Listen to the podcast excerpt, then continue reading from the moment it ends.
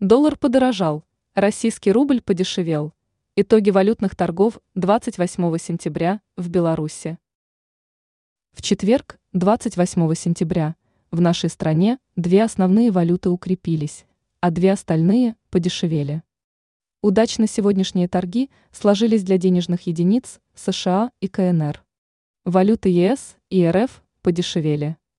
Евро вернулся к падению, а российский рубль продолжил неудачную серию. Об этом свидетельствуют данные, представленные на интернет-портале Белорусской валютно-фондовой биржи. Итоги торгов 28 сентября. В четвертый день недели основные валюты стали эквиваленты следующим отметкам. Доллар – 3,287 тысячных байн. Евро – 3,4 672 десятитысячных BYN.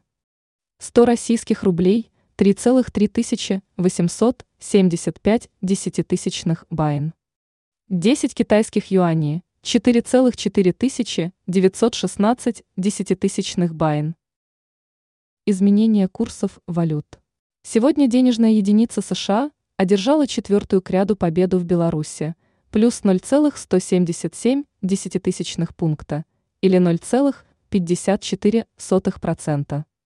Евро подешевел впервые с 22 сентября.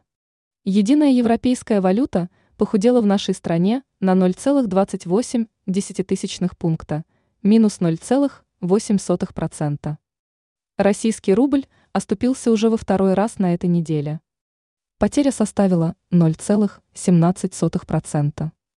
А вот юань, укрепившийся на 0,34%, продолжил свою удачную серию.